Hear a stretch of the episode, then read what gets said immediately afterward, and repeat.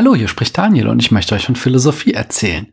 An dieser Stelle springen wir wieder rein ins Kapitel 1.2 von Das Unbehagen der Geschlechter, geschrieben von Judith Butler, das Christiane Attig und ich besprechen.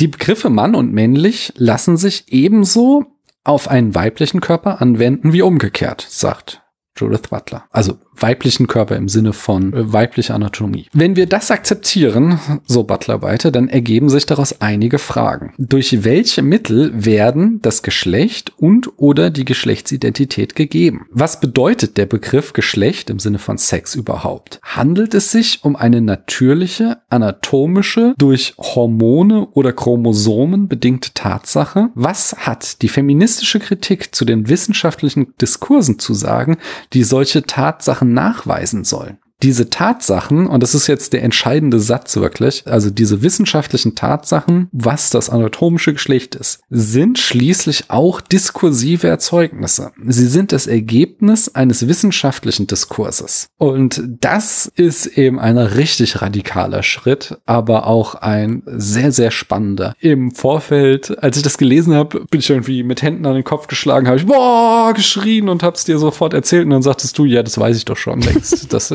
Judith Butler das macht. War so ein bisschen underwhelming für mich. Entschuldigung. Alles gut. Aber das ist schon, also das ist natürlich was, ich glaube, was viel weniger konsensfähig ist, als das Geschlechtsidentität kulturell gemacht ist, dass eben auch Sex kulturell gemacht ist, eben in einem anderen, eben keinen die komplette Gesellschaft eingebundenen Diskurs, sondern in einem wissenschaftlichen Diskurs. Aber wenn wir die Erkenntnisse des Konstruktivismus aus dem 20. Jahrhundert ernst nehmen, dann ist da auch eine gewisse Plausibilität drin. Und ich meine jetzt nicht irgendwie einen radikalen Konstruktivismus, sondern dass eben Wissenschaft auch nicht neutral ist, sondern dass Wissenschaft eben auch immer das Ergebnis von Diskursen ist. Das Beispiel ist ja dieser, du musst mir jetzt helfen, dieser ICD heißt er so? Die International Classification of Diseases meinst du? Die ICD. Entschuldige bitte. Die ICD. Das ist ja das Ergebnis eines wissenschaftlichen Diskurses, nicht wahr? Ja, richtig. Und da stand Homosexualität lange als Krankheit drinne mhm. und ist erst vor wenigen Jahren oder Jahrzehnten, das weiß ich nicht genau, herausgenommen worden. Mhm. Hier kurz die exakten Daten dazu. Ich berufe mich auf die Bundespsychotherapeutenkammer. Zitat. Homosexualität und Transgeschlechtlichkeit sind keine Krankheiten oder Störungen. Dem heutigen heilberuflichen Konsens ging ein langer und schwieriger politischer Emanzipationsprozess insbesondere der frühen homosexuellen Emanzipationsbewegung voraus. Erst das öffentliche Auftreten der Schwulen- und Lesbenbewegung gegen die Diskriminierung ihrer sexuellen Orientierung führte dazu, dass auch die Wissenschaft diesbezüglich ihre pathologisierende Einstellung änderte. 1973 wurde Homosexualität aus dem US-amerikanischen Handbuch der psychischen Störungen DSM gestrichen. Danach dauerte es bis 1991, bis auch die WHO-Klassifikation ICD-10 Homosexualität nicht mehr als psychische Störung aufführte. Transsexualität wurde gar erst in der im Mai 2019 verabschiedeten ICD-11 von der Liste der psychischen Erkrankungen gestrichen. Aus Sicht Sicht der deutschen Psychotherapeutenschaft ist es bedrückend, dass diese Kategorisierung mit dazu beigetragen haben, dass homosexuelle und transgeschlechtliche Menschen diskriminiert, stigmatisiert und der Gewalt ausgesetzt waren und weiterhin sind, erklärt BPTK-Präsident Munz.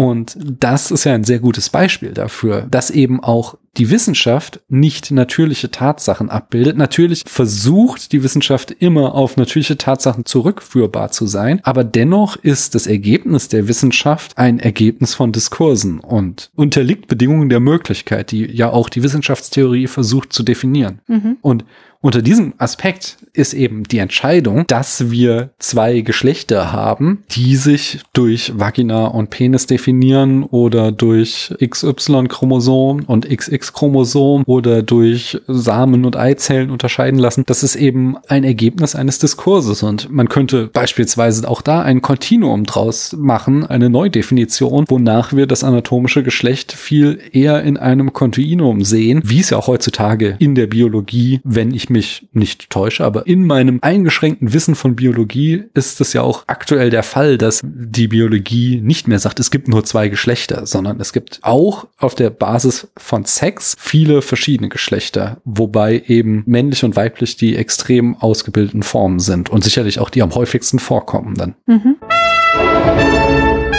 Zur Frage, wie der aktuelle Forschungsstand in Sachen biologisches Geschlecht ist, zitiere ich Olaf Hiort in Spektrum aus dem Jahr 2021. Wir wissen heutzutage, dass das chromosomale Geschlecht, die typische Konstellation XX oder XY, weder das äußere Geschlecht noch die geschlechtliche Selbstwahrnehmung eines Menschen eindeutig festlegt. Die Gene geben lediglich wieder, welches Potenzial üblicherweise im Bauplan des Menschen ausgeschöpft wird. Die Gene steuern die Entwicklung der Keimdrüsen.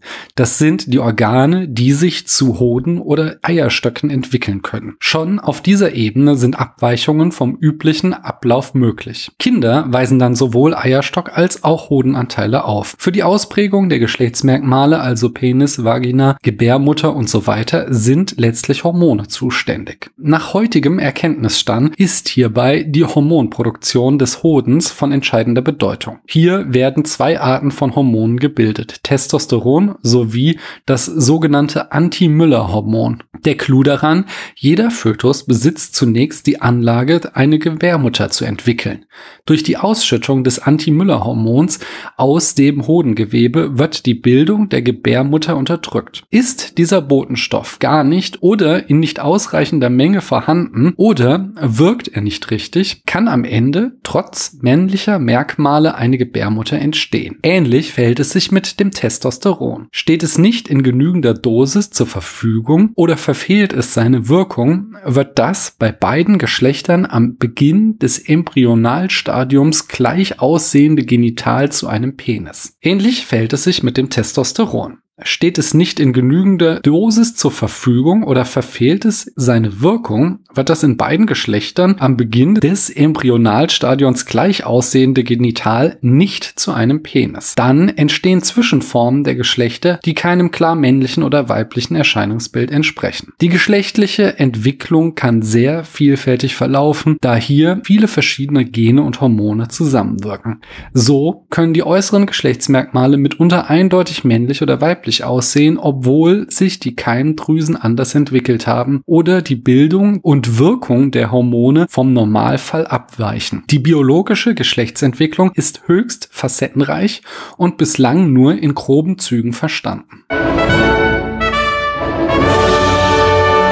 Und das, ist halt ein super spannender Gedanke, den Judith Butler hier schon sehr früh formuliert hat. Ja. Wollen wir weitermachen? Ja, bitte. Ich bin auf Seite 24. Mhm. Wenn wir Gedanken zulassen, dass Geschlecht nichts unveränderlich Feststehendes ist, dann bedeutet das vielleicht, dass es eine genauso kulturell hervorgebrachte Idee ist wie Geschlechtsidentität.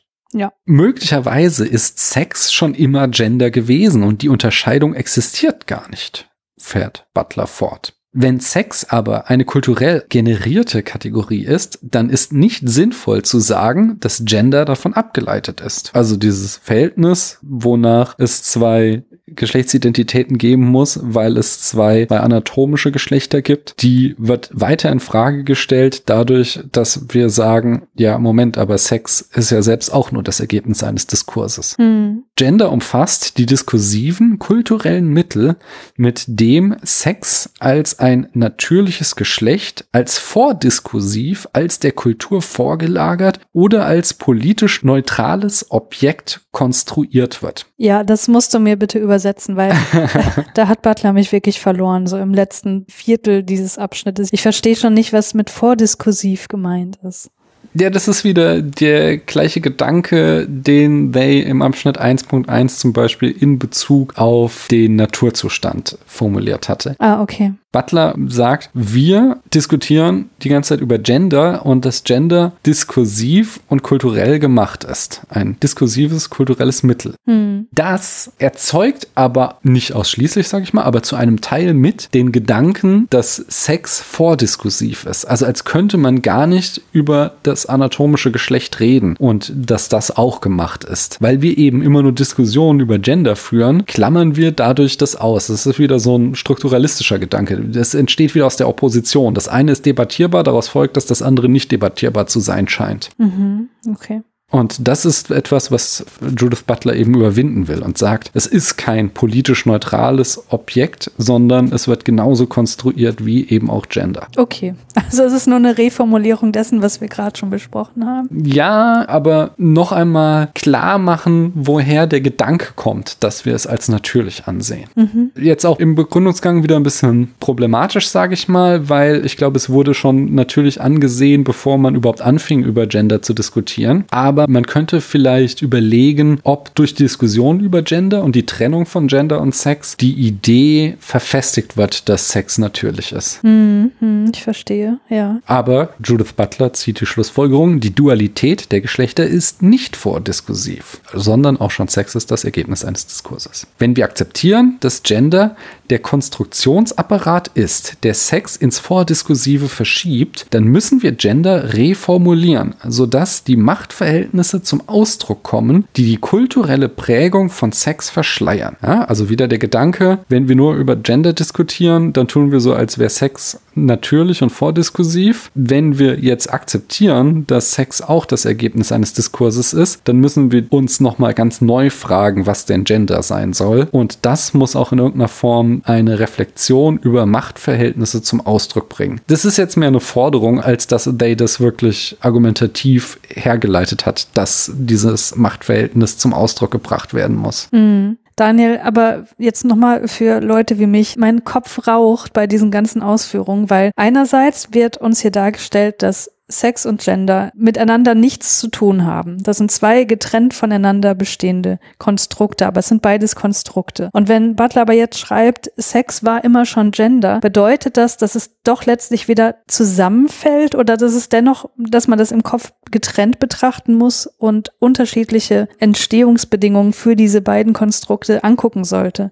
Also dieser Satz, Sex war immer schon Gender, das impliziert für mich, wir brauchen diese Trennung nicht mehr. Mhm. Ist das korrekt oder soll diese Trennung dennoch aufrechterhalten bleiben? Das verstehe ich nicht. Sehr, sehr gute Frage. Der Gedankengang oder der Argumentationsgang war so, es gibt mannigfaltige Geschlechtsidentitäten im Sinne von Gender, da die kulturell gemacht sind. Ja. Und die leiten sich nicht kausal aus Sex her, wenn wir mal annehmen, es gäbe nur zwei anatomische Geschlechter. Jetzt stellen wir aber fest, dass auch Sex nicht naturgegeben ist, Hm. sondern am Ende eines wissenschaftlichen Diskurses steht. Hm. Und ich glaube, genau so, wie du es eben interpretiert hast, ist der Satz zu verstehen. Eigentlich können wir jetzt die Kategorie Gender aufgeben und nur noch über Sex diskutieren und sagen, auch Sex ist ein gemachtes Konstrukt. Oder, so Judith Butler, wenn wir weiter über Gender diskutieren wollen, dann müssen wir uns neu überlegen, was kann denn Gender im Blickfeld dieser neuen Erkenntnis noch bedeuten? Und die Frage hat Day noch nicht beantwortet. Aber das können wir aus unseren heutigen Sicht auch wieder beantworten. Also wir können ja sagen, Sex im Sinne von biologisches Geschlecht ist ein Spektrum, das sich irgendwo zwischen männlich, intersexuell und weiblich abspielt. Hm. Da drauf gesattelt haben wir aber natürlich trotzdem noch ein kulturelles Geschlecht und dieses Gender, dort haben wir eben dann Geschlechtsidentitäten wie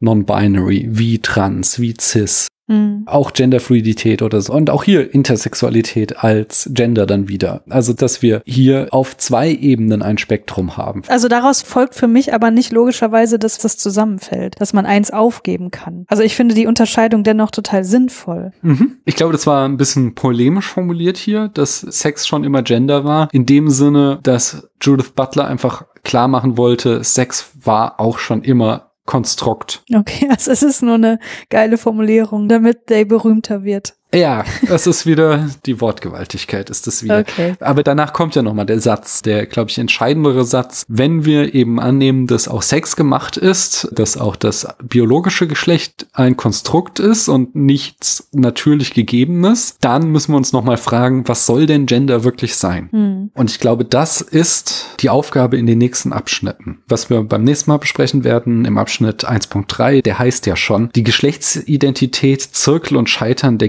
gegenwärtigen Debatte. Hm. Wo Judith Butler das ganz massiv in Frage stellt oder ganz massiv kritisiert, wie derzeit Gender konstruiert wurde, über Gender gesprochen wurde. Und im Abschnitt 4 geht es dann nämlich dann weiter zur Theoretisierung des Binären, der Einheit und der Überschreitung. Ich bin noch nicht durch mit Abschnitt 4, aber habe es angefangen schon mal reinzulesen. Ich glaube, da kommen dann auch erstmals Gedanken, wie wir eben die Probleme in der aktuellen Gender-Debatte oder in der für die Zeit, in der dieses Buch geschrieben wurde, aktuellen Gender-Debatte überwinden können. Mhm.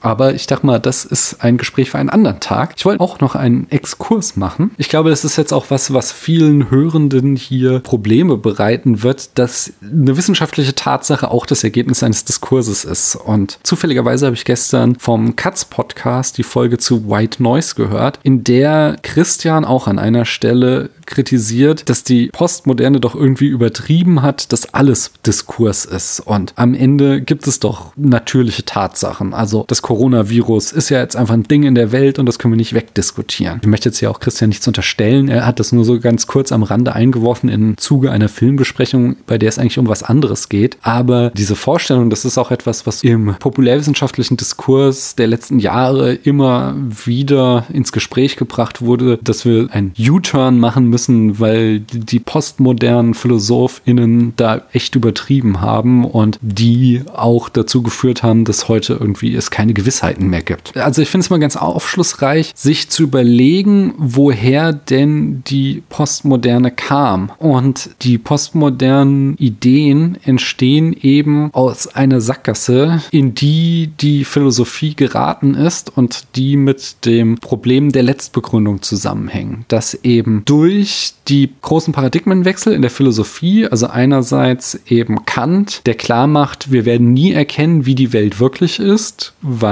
unser Geist uns die Welt schon vorstrukturiert und dann eben durch den Linguistic Turn, der uns klar gemacht hat, auch unsere Symbolsysteme strukturieren uns die Welt vor und prägen unseren Blick auf die Welt, der das große Programm der Philosophie, dass wir, was die Welt im Innersten zusammenhält, in Goethes Worten herausfinden wollen, dass das ins Wanken gebracht wurde. Und dass die postmoderne Philosophie eine Antwort darauf war und versuchte herauszufinden, wie wir auf dieser Basis weiter Philosophie betreiben können. Ich verstehe postmoderne Philosophie im Allgemeinen und Judith Butler jetzt im Besonderen so, dass they nicht in Frage stellt, dass es einen Penis und eine Vagina und andere anatomische Eigenheiten von Menschen gibt, sondern dass Judith Butler sagt, die anatomischen Dinge, die wir haben und die Begriffe, die wir ihnen zuordnen, die stehen in keinem natürlichen Verhältnis, sondern die sind das Ergebnis von langen und ausufernden wissenschaftlichen Diskursen und das ist eben die Diskursivität der Wissenschaft. Es wird nicht geleugnet, dass es Fakten gibt und dass es eine faktische Natur gibt. Es wird nur genau geguckt, dass wir eben immer Einschränkungen unterliegen, so dass wir nie an den wahren Kern herankommen können, aber dass wir eben versuchen, diese Einschränkungen transparent zu machen. Ich glaube, das ist die Idee der Postmoderne. Vielleicht, wenn man das so ein bisschen im Hinterkopf behält, dann denkt man nicht, dass Judith Butler komplett abgehoben ist und dir irgendwie deinen Penis aus der Hose klauen will oder sowas.